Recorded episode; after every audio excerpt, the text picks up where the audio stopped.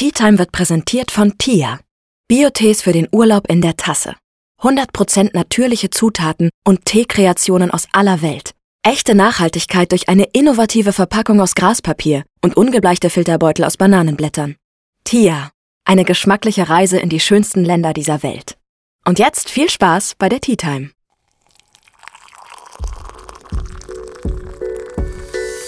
Ich bin Tina. Schön, dass ihr bei meiner Tea Time eingeschaltet habt. Wir sprechen in meinem Podcast über Freundschaft, Dating, Sexualitäten und enthüllen Geheimnisse meiner Gäste. Hallo, hallo und willkommen bei einer neuen Podcast-Folge von Tea Time. Ich habe heute wieder eine wundervolle Gästin bei mir. Wer bist Hi. du? Wer ist hier am anderen Ende der Welt von? Hallo, hier ist Miss Cherry von ähm, Kanal Cherry Nails unter anderem. Und ich bin sehr froh, da zu sein. Soll ich dich auch Miss Cherry nennen heute? Du darfst mich auch Lisa nennen. Es ist Cherry auch in Ordnung, wie du magst. ich nenne dich, ich nenne dich mit jedem Namen, den du hast. Wow, jetzt bin ich richtig jetzt auch sexy gerade hier, oder was? ne? Wie geht's dir erstmal? Mir geht's wunderbar. Also ich habe mich auch mega gefreut, jetzt hier zu sein. Ich habe schon immer Bock gehabt, in deinem Podcast zu labern und habe auch schon in deinen reingehört und gerade gerade Ja. der als erster. Wie findest du meinen Super Podcast? geil. Wie findest du meinen Super Podcast? geil. Ich habe Okay, ihn, in, ich hab ihn in einer Session durchgehört, tatsächlich richtig cool. Das ist natürlich mega schön. Sportlich. Das ist ein Kompliment. da freue ich mich voll.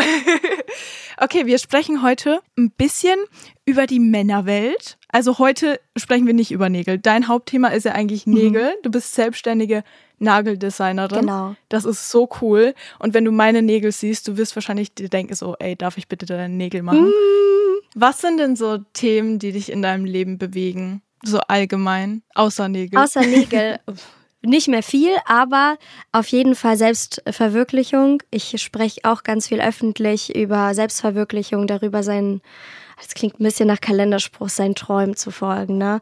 Aber auch äh, sich selbst zu finden und äh, seinen eigenen Wert zu erkennen, weil ich glaube, gerade bei vielen Mädels, Social Media und so weiter, kann auch ein ganz dunkler Ort sein.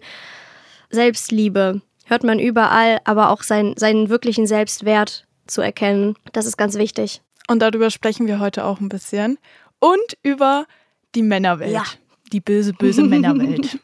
Denn da hast du ja auch auf deinem Privataccount schon ein paar Videos äh, zu gemacht und ich fand die super, super spannend und habe mir da auch so ein paar Fragen rausgesneakt. Und ich würde sagen, wir starten einfach direkt, oder? Bist du, bist du bereit, Männer zu Voll, roasten? immer, Ein bisschen. Voll. Okay, du hast ein Video, wo du eine Aussage getätigt hast, die ich sehr interessant fand. Und zwar, dass es für dich persönlich ein Muss ist, dass ein Mann beim Date bezahlt. Wenn man jetzt zum Beispiel was trinken geht, was essen geht. Bedient es nicht eher so die alten Geschlechterrollen? Oder wie ist deine Ansicht dazu? Schon. Es bedient auf jeden Fall eine alte Geschlechterrolle, für die ich aber nicht stehe. Also es ist keine Prinzipsache, der Mann bezahlt nicht immer für mich, um Gottes Willen. Auch in meiner Beziehung teilen wir alles 50-50 und das ist auch total in Ordnung für mich. Aber gerade beim ersten Date bin ich da super streng und gucke da immer drauf. Ich bestelle meistens immer nur ein Getränk und wenn der nicht mal mein Wasser für mich bezahlen möchte, dann ist das für mich ein ganz klares Signal von Desinteresse. Ich werde sehr gerne als Frau trotzdem noch oder auch als, als Mann wird mir trotzdem noch gerne angeworben bzw. umworben. Ich finde es auch schön, wenn der Mann mir die Tür aufhält. Also warum nicht mein Getränk auch bezahlen? Ich finde, das ist ein großes Kompliment. Ich sage nicht, dass sich das gehört, aber es ist für mich definitiv ein No-Go, wenn der Mann für mich beim ersten Date nicht wenigstens mein Getränk mitbezahlt. Okay, verstehe ich. Also so im allgemeinen Leben bist du jetzt nicht so, dass du sagst, okay, der Mann muss das machen, der Mann muss das machen und die Frau macht den Haushalt und das und das. Also so wie bei den ganz alten Geschlechterrollen. Auf gar keinen Fall. Das ist halt wirklich nur so ein Ding, wo du dich wertgeschätzt fühlst. genau. Weil ich bin zum Beispiel, also ich verstehe dein Mindset, aber ich persönlich würde auch beim ersten Date bezahlen, weil für mich wäre das dann so eine Art der Person zu zeigen, dass ich die wertschätze. Weißt du, wie ich meine? Kann man auch andersrum machen. Finde ich auch voll cool, wenn die Frau das auch mal macht. Ich würde auch gerade beim zweiten Date, wenn es dann zu einem zweiten kommt und er mein Wasser dann beim ersten bezahlt hat, dann bezahle ich nächstes Mal auch unsere Kinokarten. Also wie gesagt, bei mir ist das gar, gar keine Rollenaufteilung, sondern es geht einfach darum, dass er den ersten Step auf mich zumacht. Ich finde das sehr attraktiv. Ich mag das super gerne. Hat aber nicht unbedingt was damit zu tun, dass das jetzt so eine Prinzipsache ist, die Männer generell machen sollen. Mhm, okay. Nee, dann, dann weiß ich da Bescheid. Hast du noch irgendwelche Sachen, die beim Date irgendwie für dich gar nicht gehen oder irgendwie sein müssen, dass es zum zweiten Wo Date fange kommt? ich an? Einiges. Fange richtig viel. Also das, da sind so viele Umstände, die einfach stimmen müssen. Alleine schon, wo das Date stattfindet. Es gibt ja ganz viele böse Finger. Da geht es dann gleich darum, treffen wir uns bei mir oder bei dir? Nee, wir treffen uns irgendwo draußen. Ich schaue schon darauf, wie die Kommunikation ist. Wenn jemand mit mir zwei Stunden schreibt und sagt, jo, lass mal treffen jetzt bei dir zu Hause, next Netflix and chill. Nee, bestimmt nicht. Ähm, da bin ich äh, ein schlechtes Vorbild. Das habe ich vielleicht auch schon Das mal hat gemacht. jeder schon mal gemacht. Das habe ich auch leider auch schon hinter mir alles. Und das ist genau die Art Mann, die man eben nicht sucht. Vielleicht für eine feste Beziehung, vielleicht für was Festes, was äh, mit Fundament. Hast du allgemeine Red Flags bei Männern? Also, was sind deine Red Flags bei Männern? Weil jeder hat, glaube ich, so Red Flags. Eine riesen Red Flag ist für mich Protzen. Uh. Also ja. es gibt auch welche, die fahren dann so in einer Protzkarre vor. Der trägt, hatte ich auch schon, von Kopf bis Fuß Designerkleidung und ähm, arbeitet dann am besten auch noch in einem Beruf, wo es möglichst darum geht, irgendwie Versicherungen, Immobilien oder sonst irgendwas zu verkaufen. Das sind für mich riesengroße Red Flags. Nicht diese Berufe an sich, aber die ganze Attitude. Wahnsinniges Protzen. Da weißt du schon, du bist nicht der einzige Kontakt, den der pflegt zu Frauen. Nee, ich, ich verstehe das. Ich muss sagen, ich hatte, glaube ich, noch nie ein Date mit einem Protzer. Also mit so einem, ne, was du gerade beschrieben hast. Aber ich kann mir das auch sehr, sehr unangenehm vorstellen, wenn du da sitzt und da es nur um sein Reichtum geht oder nur um die Dinge, die er geleistet hat, geschafft hat. So mega cool, dass du es geschafft hast. Aber direkt beim ersten Date so anzugeben, whatever, ist, ist echt nicht nice. Überhaupt nicht. Und äh, das ist vielleicht auch so der Typ Mensch, der sich darüber komplett definiert. Der hat also wenig irgendwie aufzuweisen charakterlich und hat dann halt einfach so seine Designerkleidung, seinen dicken Wagen, irgendwie seine Karriere. Das siehst du sofort, wenn du aufs Insta-Profil gehst. Eigentlich hätte ich das. Oh, nur mit so einer Yacht oder so und nur so, genau. Oder auch keine Ahnung, am Chat. kleinerer Stil, kleinerer Stil. Balmain-Shirts, überall, wo dick Marke draufsteht, irgendwie so ein Bild in einem roten Porsche. Muss das alles, also wenn der ganze Insta-Feed so aussieht, weiß ich auch nicht. Ja, das, das bringt schon ganz, ganz komische Gefühle bei mir auf, to be honest. Du hattest schon mal ein TikTok gemacht, wo du über Trash-Männer gesprochen hast. Was sind Trash-Männer? Was ist deine Definition von Trash-Männern? Weil ich persönlich hätte jetzt bei Trash-Männern so im Sinne Kerle, die lügen, Kerle, die vielleicht ungepflegt sind. Was ist deine Definition von Trash-Männern? Trashmänner sind für mich das, was eben absolut kein Heiratsmaterial wäre. Das klingt total furchtbar. So ist das gar nicht gemeint. Oh mein Gott, an alle Männer, die hier sind, bitte verlasst den Podcast nicht. Wir lieben Ja. euch trotzdem. Ja trotzdem ganz lecker. Aber Trashmänner sind eben die, man könnte es auch umgangssprachlich Fuckboys nennen. Aber nicht die, die ganz, es ist total in Ordnung, wenn jemand nur was Lockeres möchte, sondern die, die halt dabei lügen, die dir etwas vorspielen, die viele Frauen warm halten, um möglichst viele von denen zu haben und dann halt von A nach B springen. Das sind für mich Trashmänner. Also die, die einem irgendwie was versprechen und diese Frauen tatsächlich nur ausnutzen. Und ich glaube, Thematik Fuckboy, da leiden wahnsinnig viele Frauen drunter. Und das hat dann auch wieder was mit Selbstwert und äh, mit, mit dem Beuteschema zu tun, was man sich an Mann aussucht. Das sind für mich Trashmänner. Ey, dieses Warmhalten hat gerade sowas in mir ausgelöst, was ganz, ganz schlechte Erinnerungen bringt. Ich pack kurz die Story aus, ich will deine Meinung kurz dazu hören. Und zwar hatte ich mit einem Kerl geschrieben, wohnt in meiner Nähe. Ähm, wir wollten uns mal treffen. Es kam aber tatsächlich nicht zu dem Treffen. Also wir haben wirklich nur kurz geschrieben. Und ähm, zwei Wochen später oder so, wo er sich nicht gemeldet hat, hat er mir so eine Nachricht geschrieben, ja, bla bla bla, ich wollte dir nur sagen, meine Ex-Freundin hat sich bei mir gemeldet und quasi, dass die es jetzt nochmal miteinander versuchen. Ähm, und ich, für mich war das halt voll fein. Ich habe nur ein paar Mal mit ihm geschrieben. Ich habe mich voll gewundert, dass so eine Nachricht kommt. Aber im Gegenzug hast, hat er dann noch quasi geschrieben, ja, ich hätte dich echt voll gerne kennengelernt und bla bla bla. So quasi, ja, wenn es mit der nicht klappt, dann äh, melde ich mich wieder. Und das hat bei mir Dinge ausgelöst, wo ich mir dachte, okay, du probierst es jetzt nochmal mit deiner Ex-Freundin, aber du findest es schade, dass du mich nicht kennenlernen konntest. So, wie sollte sich seine aktuelle Freundin jetzt fühlen, wenn sie diese Nachricht sehen würde? Ich finde es ganz schlimm. Furchtbar. Furchtbar. Einfach so ein bisschen rumspringen von A nach B. Wenn die nicht, dann halt die andere. Ich hatte mal einen Typen, das ist sehr lange her. Das war so das, das äh, Schlimmste, was ich mit einem Mann jemals erleben musste. Das war ein ganz typischer Protzer. Das ist mein Beispiel für Red Flag schlechthin. Der hatte gleichzeitig sechs Mädels. Ich war eine davon. Boah, und eine feste Freundin. Doch. Nee. Aber wie, also ich frage mich, wie kannst du das erstens zeitlich handeln? Wie kannst du mit so vielen Frauen gleichzeitig Kontakt haben, ohne irgendwie den Bezug zu verlieren? Ha habt ihr euch auch getroffen? Ja, und das auch über eine sehr, sehr lange Zeit. Das war so eine On-Off-Sache immer mal wieder. Ja, warum wohl, ne? Wahrscheinlich hat er dann einmal mehr Zeit, also mehr Mhm. Zeit in die eine investiert und dann, oh mein Gott, bitte macht sowas nicht. Es ist, sowas zerreißt mein Herz. Mhm. Weil im Endeffekt, ich frage mich halt immer, was das in dieser Person auslöst. Ob das so Bestätigung Ja. ist oder ob das einfach nur reine, keine Ahnung, Unsicherheit ist. Ich, ich verstehe es nicht. Ich werde es wahrscheinlich nie verstehen. Solche Männer oder auch Frauen gibt es ja auch, sind einfach Opfer ihrer selbst. Die haben auch wahnsinnig Probleme mit dem Selbstwert. Auch da- daher kommt auch dieses ganze Protzen und eben halt so viel Bestätigung wie möglich von so vielen Frauen wie möglich irgendwie heranziehen. Man kann was Lockeres haben. Kann man. Gar kein Problem. Aber man muss ehrlich sein. Man muss wirklich ehrlich sein dabei. Safe. Ich finde es auch. Also gerade Kommunikation ist bei was Lockerem oder auch wenn es von einem was Lockerem zu was Ernstem wird, so, so wichtig. Weil im Endeffekt ist vielleicht dann eine Person oder ein Teil der Beteiligten irgendwie so, ja, wir haben doch eh nur was Lockeres, aber die andere Person baut schon Gefühle auf. Und der eine trifft sich dann noch mit wen anders und die andere ist schon komplett in Love.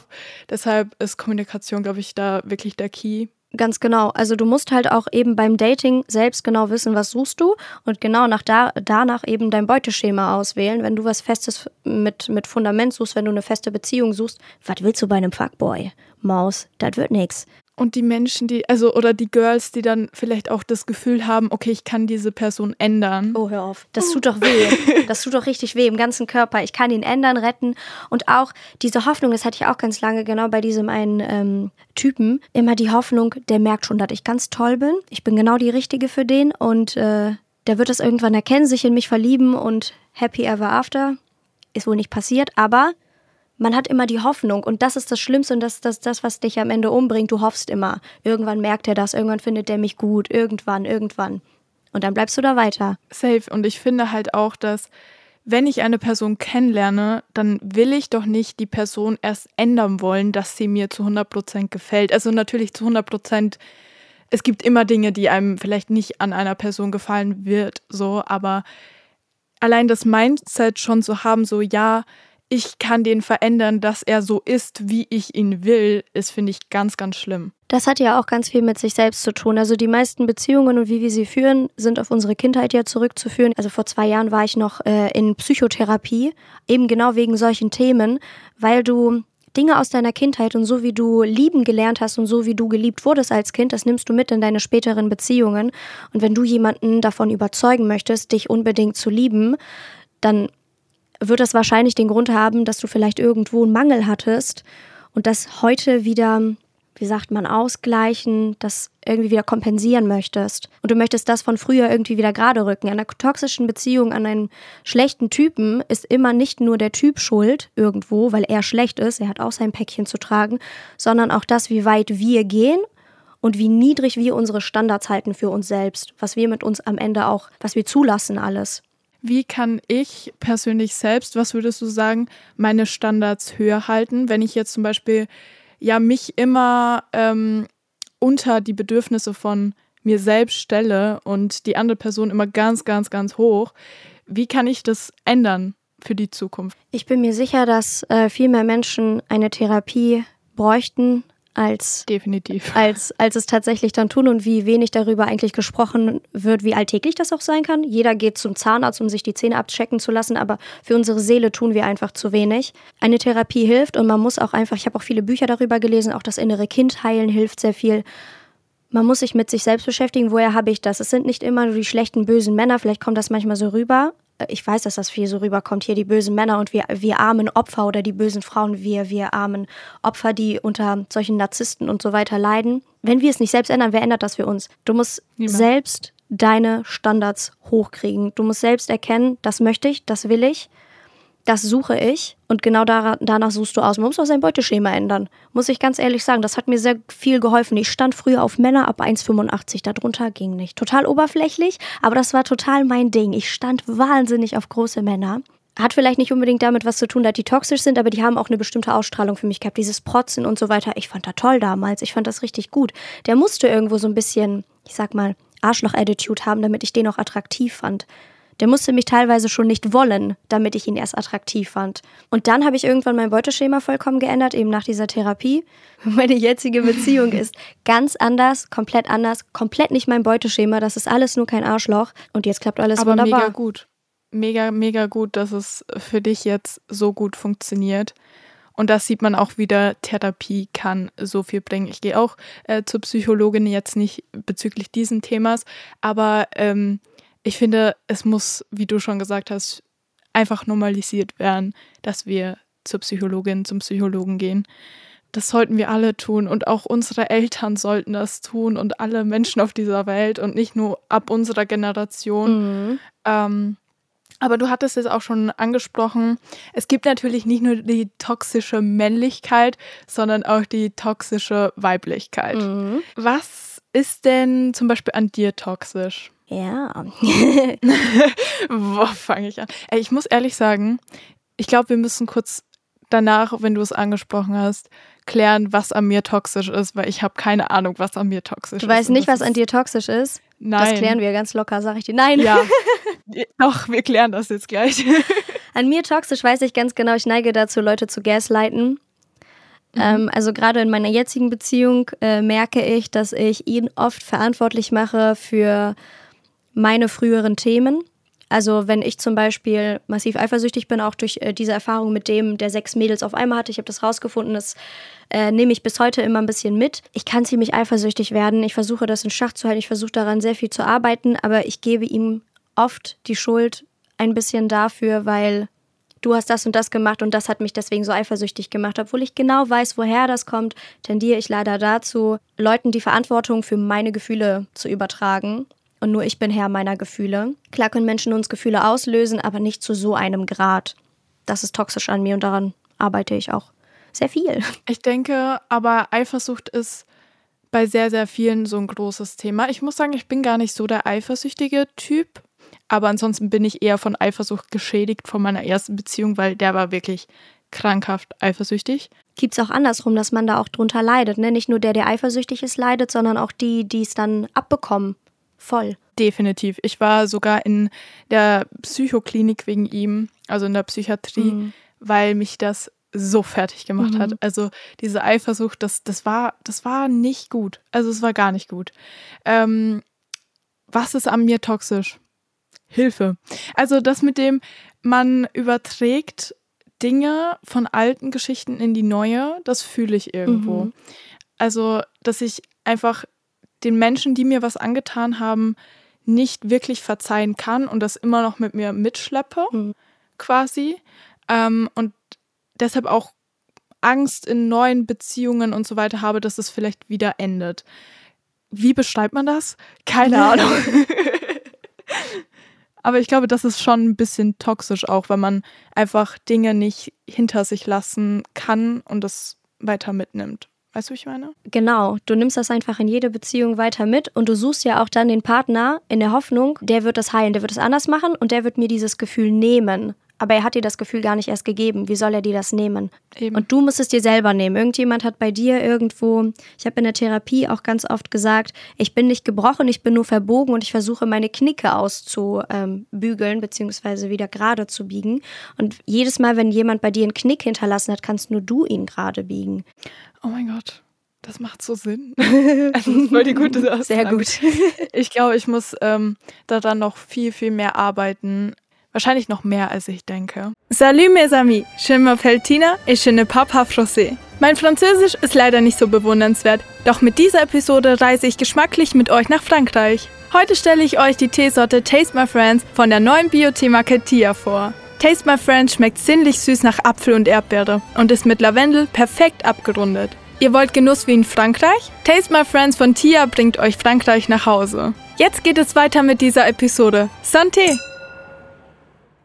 Also findest du, dass ähm, starke Eifersucht auch ein Merkmal von schlechtem Selbstwert ist? 100 Prozent. Ich kann mir nicht vorstellen, dass es von irgendwo anders herkommt. Ich denke auch, in, dass wir uns zu viel mit allgemein anderen Leuten vergleichen, auch wenn wir es vielleicht oft abstreiten würden. Aber alleine, wenn man auf TikTok geht und irgendwelche hübschen Mädels sieht oder so, hat man irgendwie so das Gefühl, okay, ich bin vielleicht nicht genug oder ich möchte am liebsten so aussehen wie mhm. sie. Ich weiß nicht, ob du das kennst. Wahrscheinlich Natürlich. schon. Wird jeder kennen von euch, auch die zuhören. Und ich glaube, aufgrund diesem starken Vergleichen von einer Scheinwelt, die vielleicht gar nicht existiert, mit irgendwelchen Filtern und so weiter, fühlt man sich unterbewusst einfach viel zu schlecht. Oder ja. Keine Ahnung. Ich glaube, das ist in unserer Generation schlimmer als je zuvor, weil wir uns permanent vergleichen. Und also ich habe mir mit, äh, ich glaube, elf, zwölf Facebook gemacht und da ging das dann auch schon los. In der frühen Pubertät. Das kann nicht gesund sein, dass wir ständig bearbeitete, retuschierte Fotos sehen, Mädels mit Filtern und so weiter. Das ist nicht die Realität. Und ich erwische mich selbst jeden Tag dabei, mich mit anderen zu vergleichen, über mein Feed zu scrollen und denken, ich mache doch auch Sport, warum sehe ich nicht so aus? Warum ist meine Haut nicht rein? Ich tue dafür so viel. Warum habe ich nicht volle lange Haare? Wie auch immer. Ja, ich kann das unterschreiben. Weil auch, man hat dann, finde ich, diese Tage, wo man sich einfach so toll findet und man sich denkt, okay, das sind meine Macken, ist alles gut, ich bin gut so, wie ich bin. Und im nächsten Moment oder am nächsten Tag sieht man dann ein Video auf der For You-Page und denkt sich so, warum bin ich nicht das blonde, hübsche Mädchen mit den blauen Augen oder so. Das ist, das ist bei mir am schlimmsten. Wenn ich so ein Mädel auf meiner For You-Page habe, dann denke ich mir so, ja. Ja, aber Tina, diese Mädchen, die du auf Instagram siehst, die werden auch nie du sein. Und vielleicht wünscht sich irgendein Perfekt. Mädchen da draußen unbedingt, wie du zu sein. Wir sind super, oh, das hört man so oft, wir sind so super gut, wie wir sind, aber ich habe mit der Zeit gelernt, wie wichtig Individualität ist, dein Wiedererkennungsmerkmal. Die berühmtesten Schauspieler der Welt, die sehen nicht aus wie Insta-Filter. Die haben Wiedererkennungswert, eine große Nase, besonders auffällige rote Haare ähm, oder zum Beispiel die, die bekanntesten Models der Welt, die haben immer irgendetwas an Wiedererkennungsmerkmal. Zum Beispiel, wie heißt sie denn? Winnie irgendwas. Sie hat eine Pigmentstörung und sie hat äh, sowohl dunkle als auch helle Anteile an, in ihrer Haut. Und sie sieht wunderschön aus. Und ich bin mir sicher, als Kind wurde sie wahnsinnig dafür gehänselt. Individualität ist einfach super wichtig. Wir wollen nicht alle aussehen wie der gleiche Insta-Stempelfilter. Das stimmt, das stimmt. Aber ähm, gerade weil du sagst, du hattest auch schon so früh Facebook, ich hatte auch schon mit zwölf Instagram. Ähm, und wenn man bedenkt, bei mir hat das alles gerade so angefangen. Das war so, da hat es angefangen, Instagram zu geben. Und jetzt gibt es halt schon Kinder, die vielleicht mit sieben, acht Jahren schon Instagram haben. Was macht das bitte mit diesen Kindern? Also, ich, wenn ich mir denke, ich bin jetzt 21 und ein Bild alleine von einer Frau kann so viel in mir auslösen. Was löst das in so einem kleinen Kind aus? Das geht im Kinderzimmer los, geht mit Social Media weiter, und das hört im Leben nie auf. Ich glaube, gerade Frauen haben dieses riesengroße Problem. Ich denke auch. Mich würde es aber auch interessieren, wie das bei Männern ist. Also, wenn hier ein Mann ist und hier zuhört, schreibt mir das mal bitte gerne auf Instagram. Weil ähm, ich denke, Männer vergleichen sich auch viel mehr, als wir denken. Doch, auf jeden Fall. Ganze Fitnessbranche. Und dann gibt es oh, ja. ja auch den, ich weiß nicht, ob ich das hier sagen darf, aber der Schwanzvergleich. Ja, die haben ganz große Komplexe damit, wie groß das Gemächt ist. Aber das finde ich auch so krass, ne? Aber das ist bei uns halt vielleicht die Brust. Bei Mann ist es halt dann so sein Genitalbereich. Mhm. Aber das finde ich auch so heftig. Okay, ich change jetzt mal komplett das Thema. Alles gut. Also komplett 180 Grad. Aber. Müssen Frauen öfter Nein sagen? Ja. Ja. Ja. Hell yes. Wozu würdest du oder wozu musst du öfter Nein sagen? Das interessiert mich. Also ich muss öfter Nein zur Arbeit sagen. Ich brumme mir manchmal ein bisschen sehr viel Arbeit auf. Und dann sitze ich da mit meinem halben Burnout. Ich muss öfter Nein sagen zur Arbeit. Ich versuche immer für alle gleichzeitig da zu sein, alles gleichzeitig zu erledigen. Klappt meistens nicht. Ich glaube, ich muss öfter Nein zu. Also ich, ich bin jetzt kein Mensch, der viel äh, sich mit anderen trifft und so weiter. Aber ich sag oft dann ja, zum Treffen, worauf ich gar keinen Bock habe. Mhm. So weißt du? Und das ist ganz, ganz schlimm bei mir. Und ähm, an schlechten Tagen, die ich habe, wo ich mich wirklich nach nichts fühle, ist es auch mal okay, Nein zu sagen und zu sagen, okay, ich mache heute wirklich nichts, außer mich auf meine Mental Health zu fokussieren. Weil das fällt mir extrem schwer, da zu sagen, okay, nein, ich bleibe jetzt, ich drehe heute keine Videos, ich bleibe im Bett ähm, und versuche, dass es mir besser geht. Das ist auch einfach ein wahnsinniger Druck, immer liefern und leisten zu wollen. Ich hab, lese gerade ein Buch, das heißt irgendwie 50 Sätze, die das Leben leichter machen. Und eins der Sätze heißt, ich mache das für mich, nicht gegen dich. Viele Menschen. Das ist deep. Genau, wenn, wenn du Nein sagst, dann haben viele Menschen gerade so in Beziehungen das Gefühl, sie sagt jetzt gerade Nein und wischt mir damit eins aus. Warum tust du mir das an? Warum sagst du jetzt dazu Nein? Und manchmal sagen wir Nein, nicht gegen jemanden, sondern für uns. Und wir müssen uns manchmal öfter selbst an erster Stelle, an erste Stelle stellen. Definitiv. Ich finde, ich habe damit auch noch krasse Probleme, ähm, dass ich die Nummer eins in meinem Leben bin. Und das hat, finde ich, auch nichts mit Egoismus zu tun, sondern warum sollte ich etwas mit meinem Leben machen, worauf ich eigentlich gar keinen Bock habe? Natürlich nicht. Das hat, ich verstehe gar nicht, woher das kommt, dass das Egoismus ist. Natürlich sind wir bei uns an erster Stelle. Manche sagen ja auch, ja, sobald du ein Kind bekommst, ist das an erster Stelle. Kann ich verstehen, aber ohne mich ähm, ohne dass es mir gut geht, ohne dass ich gesund bin, ohne dass ich mich um mich kümmere, wird es dem Kind auch nicht gut gehen. Also diese Extrembeispiele. Du musst deine höchste Priorität sein, nur dann kannst du 100 Prozent leisten. Auch für andere. Definitiv. Ähm, du hattest mal in einem TikTok über Vergeben gesprochen. Also nicht über Vergeben, ich bin vergeben, ich habe einen Freund, sondern von Vergeben, irgendjemand hat irgendwas abgezogen und du konntest der Person nicht vergeben, dass sie das gemacht hat. Ähm, ist dir schon mal was Schlimmes passiert, was du gar nicht vergeben konntest? Jetzt vielleicht außer dieser eine Kerl mit den 100 Damen an seiner Seite. Ich glaube nicht, dass du das vergeben konntest, weil das ist einfach fucking asozial. Nein. Never ever. Also der könnte keine Ahnung was machen, würde ich den nicht vergeben. Man muss also beim Vergeben stellen sich manche Leute quer und das mache ich auch ganz oft, weil sie denken, wenn ich denen vergebe, dann gewinnen sie irgendwie. Also dann gebe ich denen was.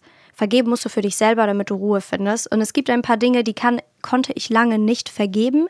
Ich würde aber behaupten, das meiste in meinem Leben habe ich vergeben. Nicht für die anderen, für mich selbst. Ich finde einfach so meinen Seelenfrieden. Ja, das macht, ähm, das macht Sinn. Was war das Schwierigste, was du bis jetzt einer Person vergeben hast? Vielleicht das Aktuellste ähm, ich hatte mal so eine Freundesgruppe von sechs Mädels und die waren immer nur dann da, wenn halt Party, Saufen und Spaß da war und wenn äh, die Cherry ihnen die Nägel gemacht hat, dann. Und äh, bei einer Party, die ich organisiert habe, also komplett alles, super viele teure Champagnerflaschen gekauft. Ähm, ich habe Kuchen bestellt und so weiter. Halt, ich habe eine Abschiedsparty gemacht, weil ich eben umgezogen bin.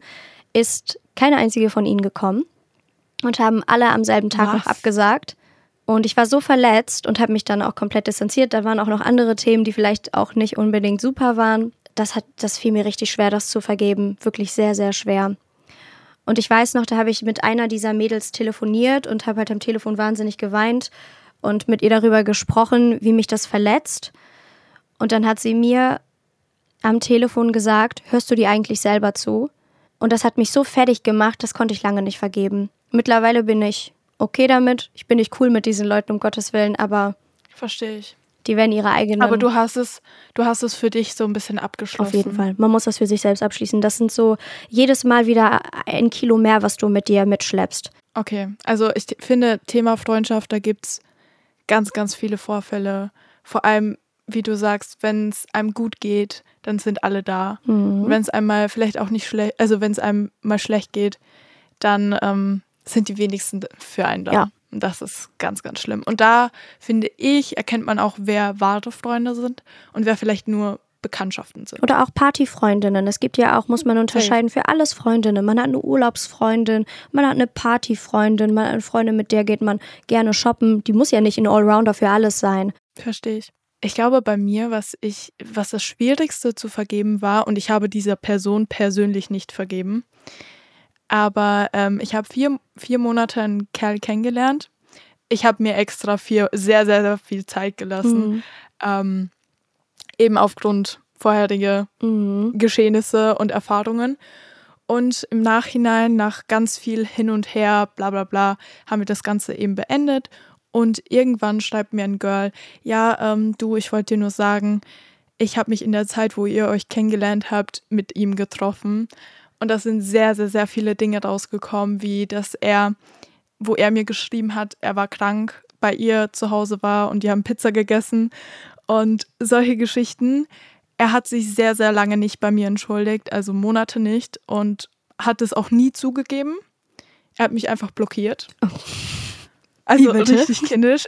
Ja, also er hat sich nie bei mir entschuldigt, bis er dann dieses Jahr im Februar geschrieben hat, hey, bla bla bla, ich wollte mich entschuldigen, dass ich so ein Arschloch war. Ich habe jetzt meinen Führerschein gemacht und ich weiß jetzt, was ich will und es tut mir leid und ich hoffe, wir können uns mal wieder sehen und es ist alles cool zwischen uns. Ich war da so, Nee. Der wollte dich warm halten wieder. Ja, er dachte, aber das Gute ist, ich bin in der Zwischenzeit umgezogen. Mhm. Er ist 800 Kilometer von mir entfernt. Ich muss diese Person wahrscheinlich nie wieder sehen. Gott sei Dank. Ich habe ihm natürlich nicht geantwortet, weil, tut mir leid, aber er hat keine Antwort verdient. Mhm.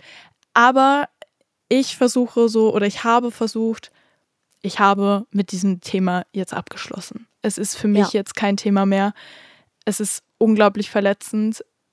Und vor allem auch dieses, okay, ich blockiere sie einfach und sag gar nichts dazu, weil ich keine Eier Nach habe. Nach vier Monaten. Ja. Hey.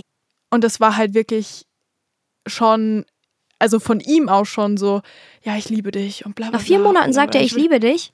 Ja. Und dann blockiert er dich nächste Woche. Was ja. ein Macker, echt. Also das war halt wirklich ein Fall von kindisches Verhalten, nicht was wissen, was er möchte und und und. Also es war krass. Aber solche Erfahrungen Furchtbar. muss man auch sammeln, um zu wissen, wie du sagst, was man will und was man nicht will. Genau. Anderes Thema. Kommt Schönheit wirklich nur von innen? Nein. Schönheit kommt nicht nur von innen. Also ich spreche jetzt hier von grundlegenden Sachen, ne? Du musst schon dich auch ein bisschen pflegen und duschen und so, ne? Ähm, aber ich würde sagen, 80 Prozent kommt von innen. Auf jeden Fall. Ey, ich habe manchmal Typen gedatet, da haben auch schon meine Eltern gesagt, weiß ich jetzt nicht mit dem Aussehen so, der ist ein bisschen, hm? Aber die hatten einfach Bombencharakter. 80 Prozent auf jeden Safe. Fall. Wenn er halbwegs gepflegt ist oder sie halbwegs gepflegt ist, ja. Ich finde halt auch, ähm, ich hatte zum Beispiel mal ein Date mit einem Kerl, der wirklich richtig hot war und ich mir so dachte, der ist perfekt in meinen Augen. Und im Endeffekt war das das größte Trash-Date, weil er einfach von seinem Charakter null überzeugen konnte. Also er war einfach super langweilig, ganz, ganz komisch. Also er war wirklich in meinen Augen ein bisschen weirdo. Und dann kannst du halt auch aussehen wie eine 20 von 10, aber irgendwie macht dein Charakter dich dann so ein bisschen mm, Downgrade halt einfach. Genau, das funktioniert andersrum ja genauso. Da kommt eine 10 von 10, du denkst, oh mein Gott, hier ist mein Traummann, wo warst du mein ganzes Leben? Und dann macht er den Mund auf und dann ist er gleich eine 2 von 10. Ja. ich finde ich find, also es ist halt, jede Person findet halt auch was anderes schön, ne? Von dem her kann halt jede Person irgendwie eine andere Person schön finden. Also wahrscheinlich wirst du jetzt eine komplett andere Person schön finden wie ich. Ja. Einfach weil wir so eine komplett andere Ansicht von Schönheit haben. Ganz genau. Ganz genau. Und das ist, das ist, finde ich, auch irgendwie so besonders, weil jede Person dieser Welt prinzipiell eine andere Person schön finden könnte, die ich jetzt zum Beispiel nicht so schön finde. Also meine 10 von 10 ist für dich vielleicht, ne? Gar nichts. Auf jeden Safe. Fall. Das finde ich auch immer so spannend, wenn Freunde einen neuen Kerl haben oder jemanden daten und du dir denkst, um Gottes Willen, was ist das denn? Also nicht böse gemeint. Oh mein Gott, ich hoffe, ich komme jetzt nicht voll böse drüber. Dafür kommst du in die Hölle jetzt. Aber ich komme komm sowieso schon in die Hölle, glaube ich. Aber ähm, man denkt sich da so, äh, weiß ich nicht, hätte ich jetzt nicht gewählt. Aber im nächsten Moment date ich dann jemanden und meine Freundin sagt, weiß ich jetzt auch nicht. Hey, hatte ich schon so oft. Aber ich zeige denen da meinen so Typen. Spannend, da zeige ich denen meinen 10 von 10 Typen, die sagen, Alter, sicher? Hilfe, was ist das Wo hast denn? du den her? Ja, so ist das. Aber andersrum genauso. Lass mal wieder ein bisschen zu Dating kommen. Mhm. Was war deine, Date, also deine schlimmste Dating-Erfahrung? Pick dir eine Story draus. Ich will, ich muss sie hören. Ich will sie nicht hören, ich muss sie hören. Eine davon habe ich auch auf TikTok mal erzählt. Ich weiß nicht, ob es das Video von mir noch gibt, aber da war ich äh, vor ungefähr zweieinhalb Jahren, so irgendwie zwei Jahre muss das her sein, auf einem Date. Und wir kannten uns so ein bisschen flüchtig. Also ich wusste, aus welchem Stadtteil der ungefähr so kommt. Wir kommen aus dem gleichen Stadtteil. Also wir kannten uns nicht wirklich persönlich. Ähm, ich habe den über eine Dating-App gefunden. Wir hatten irgendwie so ein Match oder irgendwie, ich weiß nicht mal mehr, ob das Tinder oder Lavu oder sonst was war. Und dann habe ich einen Abend ähm, Wein getrunken, alleine. Oh. Und war richtig, hab Oh. richtig über den Durst getrunken und dann war mir auch noch langweilig, weil ich war dann irgendwann abends alleine in meiner Wohnung, da war mir irgendwie langweilig. Und dann hat sich der Typ bei mir gemeldet und ich dachte, komm, telefonieren wir mal. Habe ich mit dem bis 4 Uhr morgens telefoniert und habe auf meinen betrunkenen Kopf ein Date vereinbart. Nächsten Morgen sollte ich ihn abholen von weiß woher irgendwo, habe ich den abgeholt und er wollte direkt schon zu mir oder zu ihm fahren. oh. Und das war schon die erste Diskussion. Ich wollte einfach so ein bisschen rumfahren, so ein bisschen rumcruisen und vielleicht irgendwo was zu essen nehmen. Einfach so, einfach schnacken im Auto sitzen. Ich finde solche Dates ja super. Fand er nicht gut. Er wollte unbedingt zu mir oder zu ihm fahren und hat mit mir wirklich super lange diskutiert.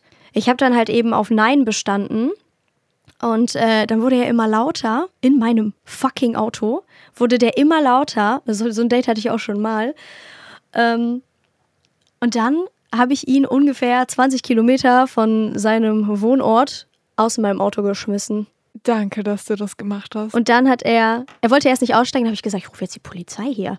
Und dann ist er ausgestiegen, hat noch darauf bestanden, dass ich ihn zurückfahre. Dann meinte ich, auf gar keinen Fall steigst du hier nochmal in mein Auto. Hat die Tür aufgelassen, die Beifahrertür aufgelassen und hat einfach Schlampe in mein Auto reingeschrien und ist dann weggegangen. Was? Du bist bestimmt die Schlampe. Ich bin die Schlampe. Du bist Nur Im weil Zweifel du nicht immer die Schlampe. mit ihm geschlafen hast. ja. Oh mein Gott, nee, sowas. Aber ich finde es richtig krass, dass du die, Sta also die Stärke hattest, in diesem Moment zu sagen, nein, steig aus und geh. Weil ich wäre wahrscheinlich noch der Idiot und hätte den wirklich nach Hause gefahren. Nee, auf gar keinen Fall. Niemand schreit mich in meinem Auto an. Das ist unser erstes Treffen. Geht gar ja, nicht. safe. Hast du recht. Hast du zu 100% recht. Das zeigt viel Stärke. Was ist dein Sternzeichen? Ich bin Fische. Was? Mhm. Ich bin auch Du Fische. bist eine Fischefrau. Ja, ich bin eine Cool. Fischefrau. Ich kenne nicht viele. Voll krass. Ich habe, glaube ich, noch nie eine Fischefrau kennengelernt, so abgesehen von meinen, meiner Family. Da haben wir sehr, sehr viele Mhm. Fischefrauen. Aber ich finde es voll krass, weil ich finde, dass du gar nicht so krass emotional rüberkommst. Also nicht emotional, sondern eher so diese Stärke, die ich irgendwo gerne vielleicht hätte. Aber vielleicht hast du einfach schon sehr krass an dir gearbeitet, dass du so eine Stärke Ich bin trotzdem eine emotionale. Ich heul ja auch ständig. Ich bin richtige Heulsuse. Okay, danke. Das ist so ein typisches Fische-Ding. Fische heulen eigentlich ständig. Okay, wir kommen tatsächlich auch schon zur letzten Frage. Mhm. Und das ist eine sehr, sehr schöne Frage, finde ich. Was in deinem Leben macht dich zufrieden oder sogar glücklich? Oh, so vieles. Also, abgesehen von so einer Standardantwort jetzt wie meine Familie und meine Freunde und natürlich auch mein Freund, ähm, äh, liebe ich meine Arbeit abgöttisch. Ich liebe das, was ich mache. Ich liebe sowohl das Influencer sein als auch Nageldesignerin, Dienstleisterin. Alles Mögliche liebe ich, das erfüllt mich und hat mir zu sehr, sehr viel Selbstliebe und Selbstbewusstsein verholfen. Und da, dafür liebe ich meine Tätigkeit, weil es eben nicht nur Nägel machen sind, sondern das ist einfach meine Berufung, meine Leidenschaft und das hat mir auch im Privatleben sehr viel gegeben. Ja, das merkt man voll. Cool. Man merkt das richtig.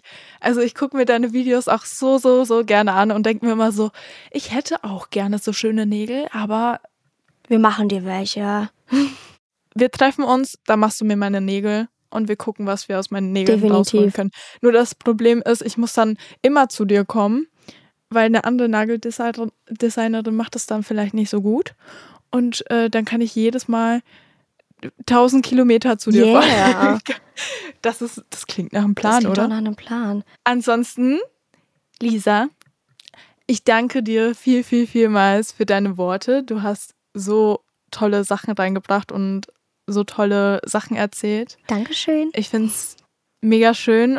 Toll, dass du so bist, wie du bist und dass du weißt, was du möchtest.